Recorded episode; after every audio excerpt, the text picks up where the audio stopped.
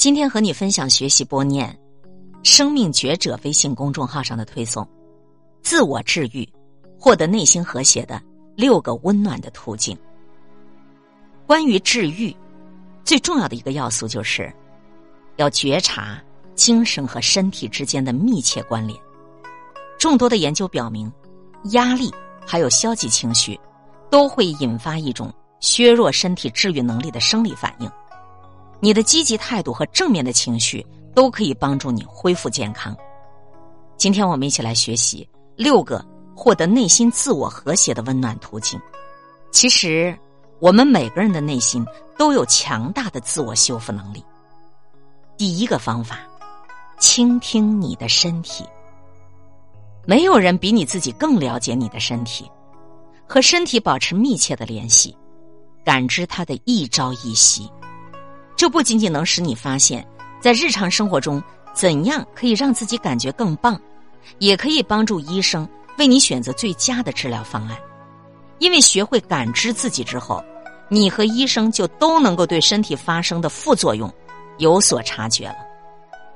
试着记下来，两天之内，每半个小时你所做的事情，不管你在干什么，读书、步行、开车。然后你对这些事情所做出的情感反应，从零到十，用这个等级来评估你的疲劳水平，还有任何生理上的不舒服。零代表你感觉不到任何疼痛或疲惫，十代表你疲惫不堪。两天结束的时候，检查一下你的记录，你感觉最好的是什么时候？最差的是什么时候？想一想哪个部分你可以做一些改变。来让自己感觉更好，坚持做记录，还可以帮助你意识到日常行程当中哪种习惯可能不太适宜，找到健康又适合自己的生活习惯，它可以帮助你很多的。第二个方法，有烦恼也不要担心，保持一种积极的态度，并不意味着你永远都不能够有脾气暴躁的时候，糟糕的情绪，很大的压力。这都是我们日常生活的一部分，尤其是当你在对付健康问题时，更是如此。所以，不要集中精力，不要集中注意力去想办法控制你的情绪，而是要告诉你自己：这会儿我担心一下没有关系。另外，要计划进行一到两项活动来放松自己，试一试冥想，或者是读一本书，或者是简单的抽出五分钟时间，慢慢的吸气，数到五秒。再慢慢的呼气，也数五秒，重复几次，这个就做深呼吸。关键还要做一些事情来缓和身体对于压力的反应，这样反过来会帮助你治愈。你可以试一试渐进性肌肉放松法，什么意思？就是交替的拉紧和放松肌肉，找一个舒服的姿势，或者躺着，或者坐着，从你的头部开始做起。啊，先咬紧牙齿，数到十秒钟，放松你的下巴，吸气，然后呼气，让面部保持平静，就像睡着一样。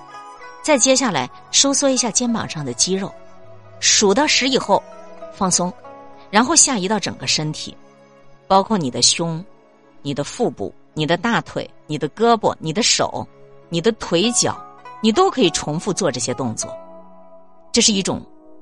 交替拉紧和放松肌肉的方法，另一种有效的压力释放法就是形象化方法。可以想象，想象你和你心爱的人漫步在沙滩上，或者想象你在跟生命中最好的朋友进行拥抱。第三个方法，我们在一张纸上列出自己可以控制的事情。生病或受伤会使你觉得自己脆弱无助。但是我们在治疗过程中的大部分时间，实际上我们是可以自我掌控的。强调那些你可以控制的因素，可以帮助你在情绪上获得更好的感觉。反过来，这也会产生一种积极的生理影响。比如说，我们写下三个可以帮助你治愈的可行性目标，依据你自身健康问题的特点，你的列表上可以包括每周上一节瑜伽课。星期天的晚上，我在十点钟之前就上床。你要记住一点，要保证你的目标都是实际可行的。然后你再写下三件你本周可以为实现这些目标所要做的事情。比如说，也许你需要雇一个保姆，这样你就可以去参加瑜伽课，或者你应该找一个人帮忙做家务，这样你才能够早一些上床休息。在每周结束的时候，比如说星期天的晚上，你在记录上标出你的进展，写下你实现了哪些目标，以及你是怎么实现这些目标的。你把这些都写在纸上，不仅仅可以帮助你保持动力，它还可以给你一些正面的强化。第四个方法啊，我们可以给自己的大脑输入正面的信息。每天看电视啊，看网站呐，听收音机呀。或者是刷手机啊，到处都有铺天盖地、乱七八糟的消息。当你不想要那么多压力的时候，很重要的就是你要过滤掉这些负面信息，因为他们会引起不必要的压力。用积极的向上的信息来对抗这些负面的信息，需要很多努力，但这是完全有可能的。比如说，你选择那种有力量的书，读一个以幸福收场的故事。听那种轻松欢快的音乐，你的朋友打电话来，或者是顺便拜访的时候，让他们给你讲个笑话或者幽默故事。那如果你最近过得不太快乐，或者说你的压力特别大，那就尽量的不要去看那些特别深层次的东西。尝试着每天至少给大脑输入两到三件含有积极讯息的事情，来鼓舞自己的情绪，帮助身体的恢复。这就好比是我们吃东西一样的，什么阶段你要选择去进补一些啥？第五个方法就是坚持每天锻炼。如果说能够把锻炼包成一粒药丸的话，毫无疑问，这将成为医生所能够开出的最受欢迎的药方。每个人都知道，锻炼能够使人保持身体健康强壮，但是研究也表明，锻炼可以帮助你恢复的更快。也许是因为锻炼促进你免疫系统的活动，激发自己锻炼的积极性，也许很困难，尤其是当你觉得很疲惫、很虚弱的时候。但是你每天不论锻炼多少，都能够对你的身体和情绪是有帮助的。生活当中有一种完全没有痛苦的锻炼方式，就是当你打电话的时候，你可以到处溜达一下，就是你一边说话一边散步啊，即使就是绕着你们小区走一圈。健康人的目标就是每天要走一万步。你在身上带一个计时器，还有你的微信运动步数，也能告诉你今天你有没有日行万步。很快你就会惊奇的发现，自从你日行万步之后，感觉越来越好，越来越有活力了。第六个方法，睡觉，万事睡为先。睡眠呢是身体对抗感染的一种自然防御方式，所以说睡眠对于每个人特别重要。尝试一下睡得饱饱的，同时呢，也不要有一些打断睡眠的习惯。比如说，我想要睡觉了，请把你的手机调成飞行模式，不要让什么人在这个时候来打扰你。要确保啊，自己拥有美好的睡眠。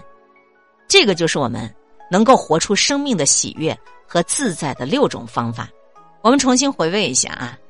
万事睡为先，坚持每天锻炼，每天给大脑输入正面积极的信息，在一张纸上列出你可以控制的事情，有烦恼也不要担心，张弛有度，学会倾听自己的身体，自我治愈，你可以是自己的心理咨询师，帮你获得内心和谐的六个温暖途径，你记住了吗？今天会遇见什么人，会发生什么事，都有各种意想不到的可能性。分享传播有力量的文字，亲近感受真善美的观点和态度。空中和你相互勉励，保持微笑、淡定、从容的好心态。祝福有缘分在这里遇见的你，身体好，心情好。我是海林，欢迎来听一切刚刚好。本节目由喜马拉雅独家播出，欢迎订阅个人微信公众号。海林和一切刚刚好。